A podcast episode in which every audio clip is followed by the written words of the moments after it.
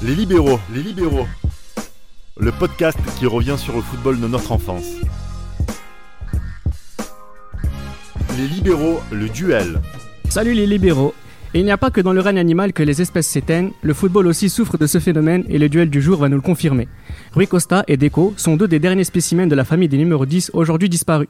Deux génies du ballon rond qui vont constituer le débat du jour. L'idée n'est pas de déterminer lequel des deux est le plus fort, même si c'est sous-entendu dans ce type de discussion, mais de revenir sur la beauté et la grandeur de leur football et l'héritage qu'ils laissent à leurs successeurs. En direct de l'Urban Soccer de, Nanterre qui nous permet d'enregistrer dans les bonnes conditions cette émission, j'ai autour de moi pour m'accompagner dans ce débat Samuel, Bonjour à tous. Johan. Salut à tous. Et Gilles Christ. Salut à tous. Rui Costa et Deco. Personnellement, ça fait très longtemps que j'avais envie de faire cette émission.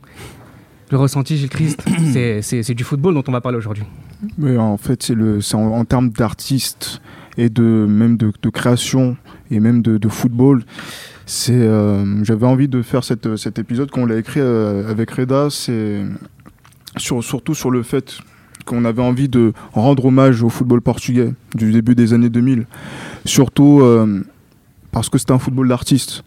Un football d'artistes avec euh, ben, Rui Costa, ça a été Deco, ça a été Figo, ça a été ces grands joueurs-là en fait, sur, sur lesquels on avait de la crainte, de l'admiration, de l'amour aussi et surtout de l'adoration, notamment sur le plan du football. Et franchement, parler seulement de deux de ces joueurs-là, c'est vraiment quelque chose qui, à titre personnel, m'émeut un petit peu.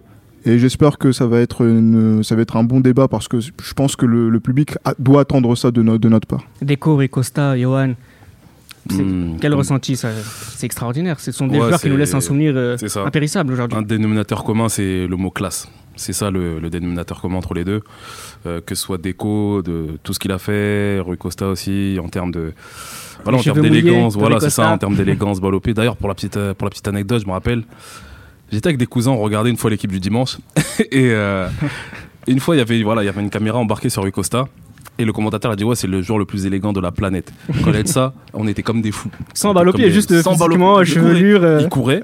Et le mec il a dit ouais c'est le joueur le plus élégant de la planète. au milieu. Ça veut tout dire. ça veut tout dire. Mais euh, bon, après, voilà, on, arrivera, on entrera dans le débat entre les deux. Mais euh, voilà, l'un comme l'autre, c'était vraiment c'est la, grande classe, comme j'ai dit. Samuel, je te connais depuis très longtemps. Je sais que toi, Déco, c'est l'homme de ta vie, quelque part. Ah, moi, Déco, euh, Déco c'est ma rencontre avec l'amour au collège. Déco, Déco, Déco c'est une grande histoire. Après, Rui Costa, je l'ai connu plus tôt, mais surtout en, surtout en équipe nationale à l'époque. Puis euh, c'était un peu la star, on va dire, des, Portugais, même s'il y avait Figo aussi à l'époque, chez les personnes plus, euh, qui étaient un peu plus âgées, chez les parents ou autres, c'était vraiment Rui Costa la, la star, l'idole, alors que Figo c'était plus la vedette, on va dire, du grand public. Mais Rui Costa, c'était le quand un Portugais nous parlait d'un joueur, il nous parlait de Rui Costa. Alors, après Deco, c'est plus euh, personnel, générationnel après générationnel aussi, voilà. Mais là, on a quand même deux numéros 10. Peut-être c'est plus nuancé euh, comme euh, tactiquement, surtout en ce qui concerne Deco. Mais euh, Chris, tu dirais, tu les définirais comment d'abord sur un terrain de foot les deux? Moi, je dirais que ce sont des joueurs qui sont influents et qui sont au cœur du jeu. Ça, c'est quelque chose qui euh, permet, surtout par rapport à Rui Costa, qui est vraiment ce, joueur qui, euh, au début des années 90, quand il sort donc de Benfica, qui a vraiment un 10 à l'ancienne, qui peut jouer donc euh, un peu partout sur le front de, l'attaque, que ce soit dans l'axe, que ce soit un peu sur le côté droit, un peu sur le côté gauche, et qui essaye de, voilà, de conduire le jeu.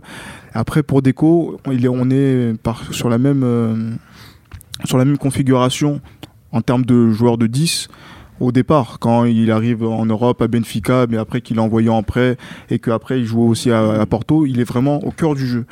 Et après à Barcelone, après à Barcelone, là on voit sa polyvalence et qu'il devient un peu plus un joueur, un peu plus relayeur.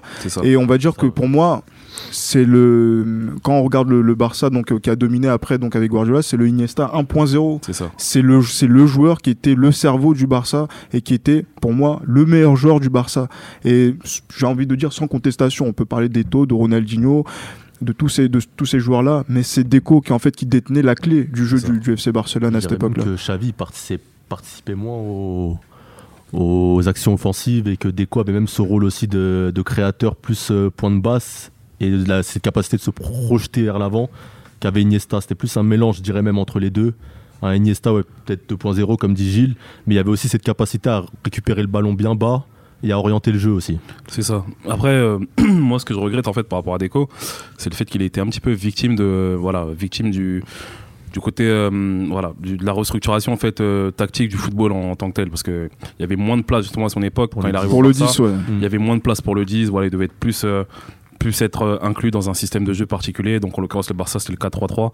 On n'a pas retrouvé exactement le même déco de Porto qui voilà qui leur a fait gagner la Coupe de l'UEFA, la Ligue des Champions. Mais voilà. Mais paradoxalement, il est, pour moi, il est plus fort. Non, il est plus fort au Barça. C'est plus, influent encore. Il est moins, on va dire, il est moins euh, spectaculaire entre guillemets. Euh, au Barça qu'à Porto, d'autant plus qu'à Porto, c'est vraiment le joueur, le must. Quoi, Et si Deco a souffert de ce changement de paradigme tactique, mm Costa a été le numéro 10 à une époque où toutes les équipes avaient un grand numéro 10 dans leurs équipes. Franchement, en plus, quand tu regardes par exemple l'Euro 2000, par exemple, euh, quand tu regardes le dernier carré, France, Portugal, Italie, Pays-Bas. Il faut un indice.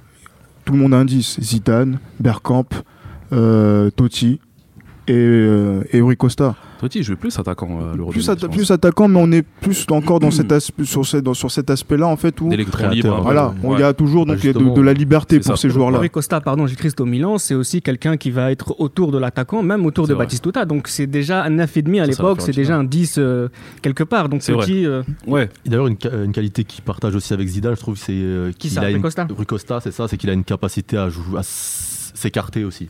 Ça. À, aller sur le côté, à jouer sur l'aile ou autre, alors que Deco était beaucoup plus euh, Comme euh, un petit peu, voilà, donc euh, par ce Zidane-là, c'est le Zidane de la Juve hein, qui était comme ça sur les premières saisons, qui pouvait bouger un petit peu donc de gauche à droite. Ouais, décrocher beaucoup. décrocher beaucoup, chose qu'il faisait beaucoup moins quand il était où il était, il était cantonné sur un côté. Mais voilà, ce sont, ce sont vraiment les zones d'influence qu'avaient ces joueurs-là, donc ces 10-là, et qui faisaient en sorte que dans un match, par exemple, quand ils sont pris donc par en marquage individuel, qu'ils pouvaient, ils se permettaient de créer du mouvement sur les côtés pour pouvoir ouvrir d'autres espaces. Et à partir du moment où tu les laisses euh, avec euh, un minimum d'espace, avec leur vision du jeu, ils lancent les, ils lancent les, les attaquants et la plupart du temps, ça, ça, pouvait donner but. Ouais. L'exemple qu'on peut donner, c'est le but de, de Joao Pinto à l'Euro 2000 contre, contre l'Angleterre. C'est sur un centre de Rui Costa côté droit.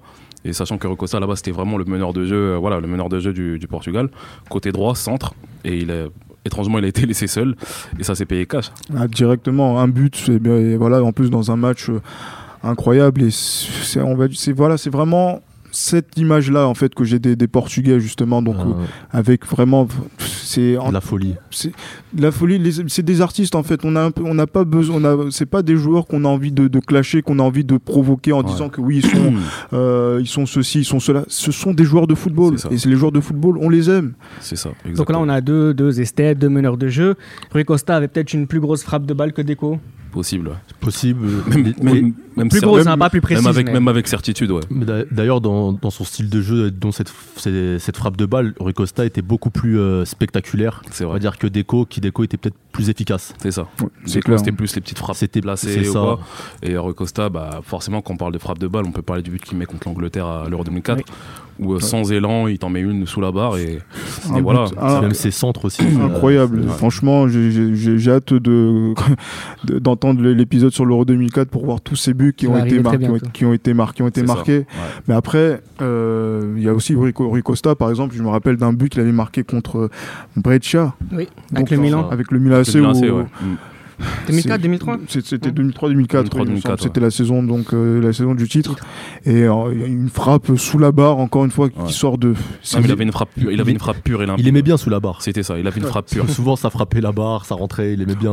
il aimait bien viser la barre. C'est ça. Même chez les espoirs aussi. Mm. Il avait marqué un but avec le, Portugal barre double barre en 30.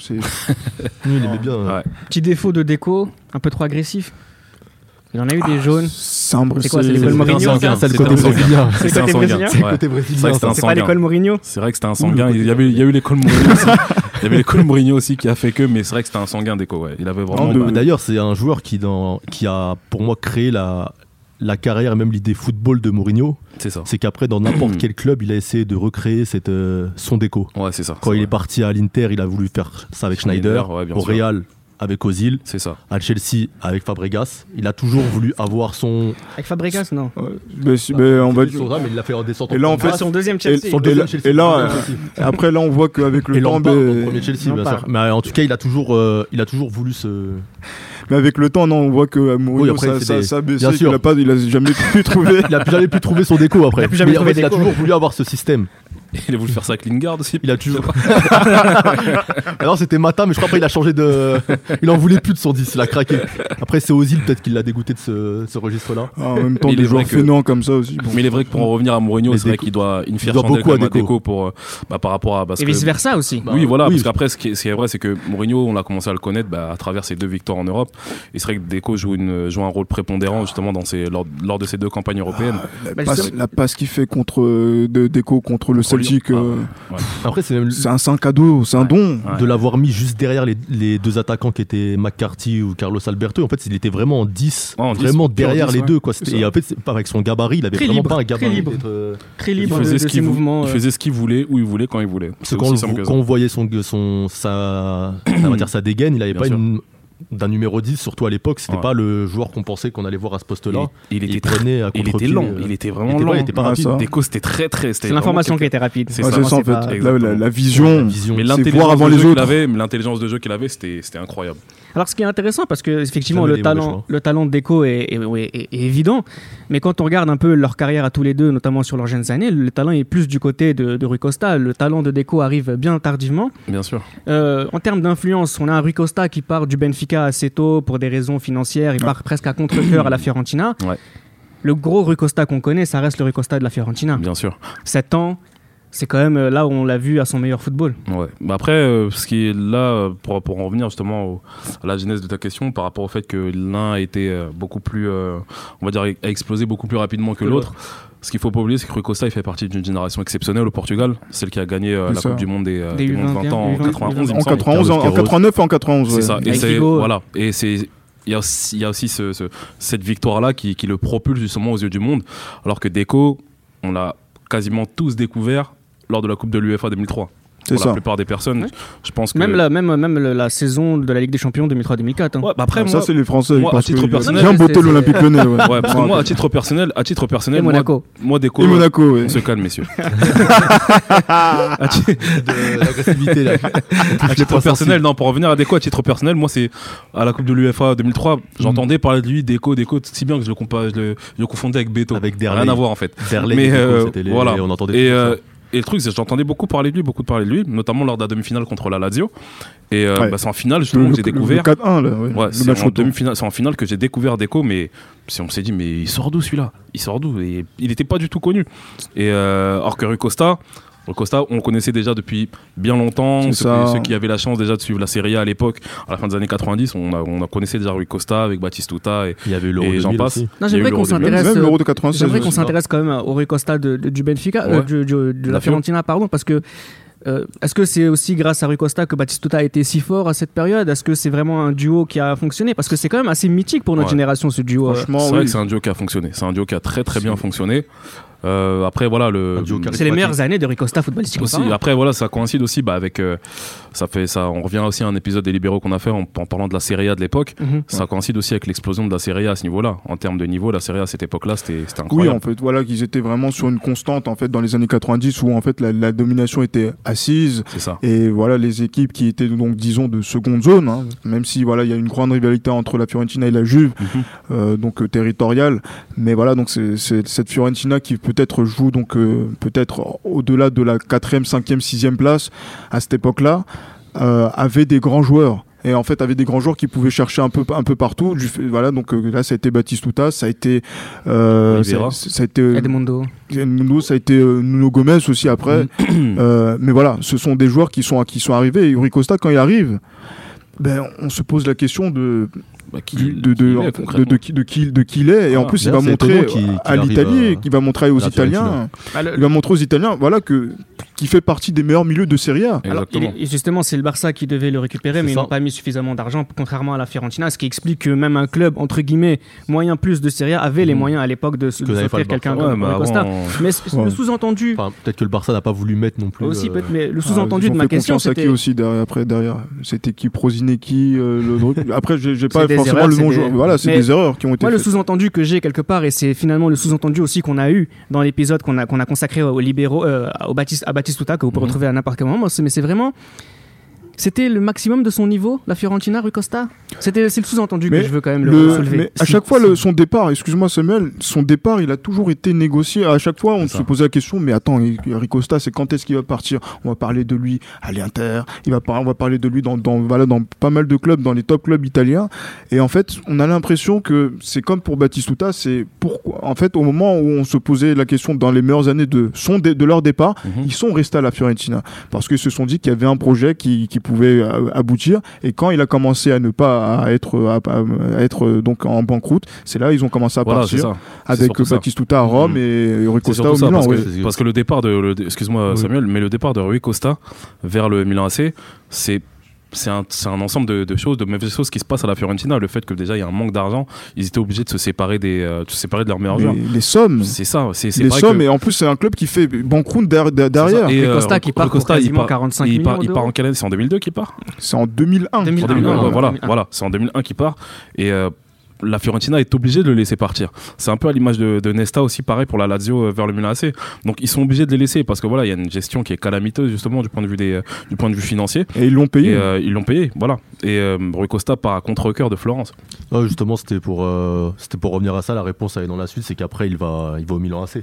C'est un peu, on va dire, même si c'est un départ forcé, c'est un peu l'accomplissement de sa carrière. carrière, c'est que il va, même si sur le plan individuel, il n'est pas aussi bon qu'à la Fiorentina, c'est quand même le pas vers un grand club et vers la possibilité de remporter des titres qu'il n'a pas pu avoir avec euh, la Fiorentina. Alors il est champion en 2004 avec, euh, avec le, Milan C, il gagne la Ligue des Champions aussi. Surtout ça. Dernière question vis-à-vis de Rui Costa avant de s'intéresser à Deco j'ai envie de dire échec relatif quand même au Milan AC. Alors en termes de palmarès, il a eu ce qu'il voulait, mais c'était vraiment au Milan AC, Rui Costa, un grand joueur parmi d'autres. Il arrive à la fin de sa, il arrive à la fin de sa carrière. je suis d'accord pour c'est un grand joueur parmi d'autres. Pour échec, Rivaldo c'est un échec.